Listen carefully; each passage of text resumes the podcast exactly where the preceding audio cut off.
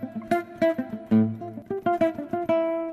A capela da Nossa Senhora da Misericórdia é pequena e está numa zona rural do Conselho de Cantanhede, na Quinta da Várzea, a propriedade de Dom Jorge de Menezes, senhor de Cantanhede. Ele preparou a capela para ser a sua sepultura, o que ocorreu em 1530. A obra-prima é o retábulo, feito em pedra de ançã pelo escultor João de Ruão. Teresa de Oliveira, do Posto Turismo, detalha os pormenores. O Jean de Rouen fez no retábulo da Nossa Senhora da Misericórdia, todo ele em pedra de Elçã, em dois blocos de pedra, ele consegue construir Nossa Senhora da Misericórdia, a santa protetora de todos nós, clero, pobreza e povo. O seu manto protege todos.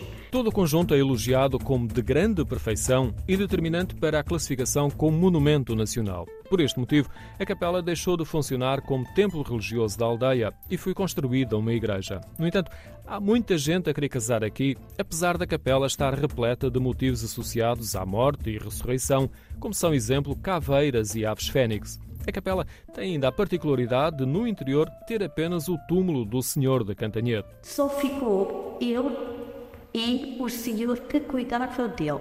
Esse senhor está posterior, está na entrada principal da porta.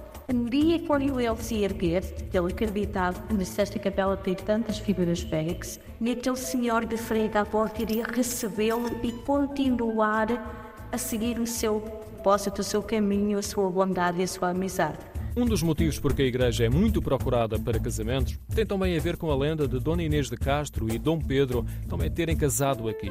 Não foi bem assim, porque a capela é muito posterior. Mas a história tem algum fundamento porque Pedro e Inês viveram na Quinta da Várzea alguns dias do seu romance semi-secreto. Uma lenda. Eles passaram cá. Eles estiveram numa capela anterior a esta, nesta quinta.